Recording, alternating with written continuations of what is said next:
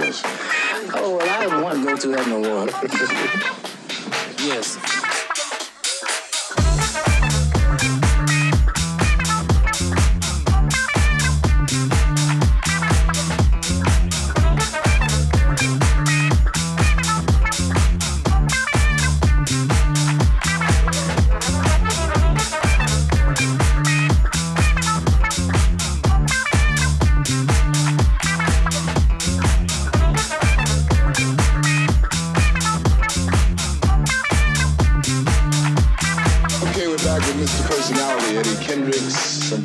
people call it sex appeal, right, Eddie? That's it. And we'd like to turn the question over to the Soul Train gang. First question. My name is JC. I'd like to know who gave you your first real start in show business. Paul Williams of the Attempt. I was a dishwasher. My name is Susan Wilson. I'd like to know, do you ever reconsider going back with the Temptations? You never go backwards.